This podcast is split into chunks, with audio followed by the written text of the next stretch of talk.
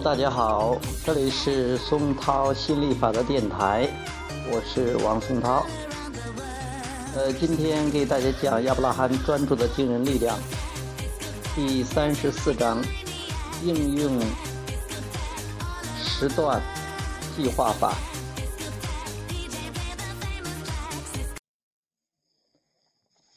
时段计划法就是一个人在一小段时间内主动控制自己的振动，这是引导振动变化的一种方式，简单易学。它可以帮助你从现有的感觉中超脱，令你成为感觉的主人。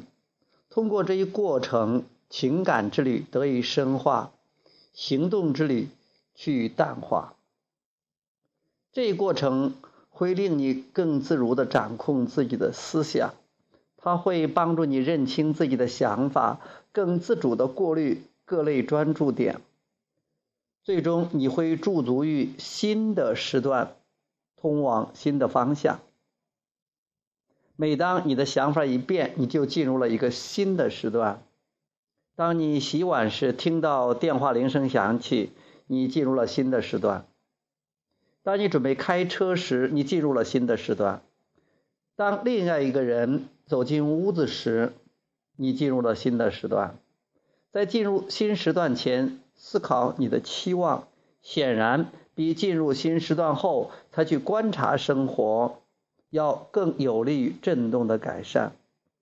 换言之，时段计划法轻行动而重情感。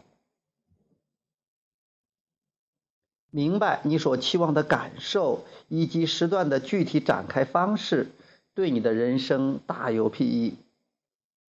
在下列的情感引导范围内，时段计计划法最为有效：四、期望、信念；五、乐观；六、希望；七、满足；八、无聊；九、悲观；十、沮丧、烦躁；十一、压抑。身体状态。我全身乏力，一点干劲都没有，整天浑浑噩噩的。我总是折腾个不停，可什么也没做成。我觉得生活太压抑了。新时段，我刚下班，顺带买了一些食品和日常用品。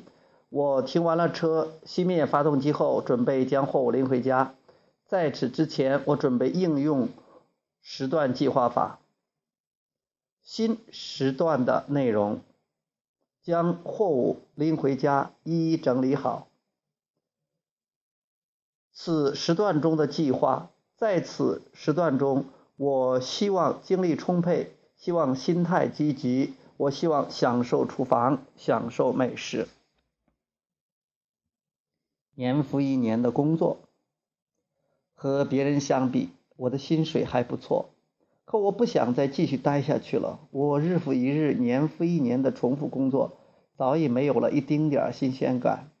除非我出出错了，否则几乎没有人注意到我的工作。时间总是很难熬，一天一天永远是相同的工作，无聊无趣。好，新时段，我冲完澡，吃完早饭，开车去公司，并刚刚停好车。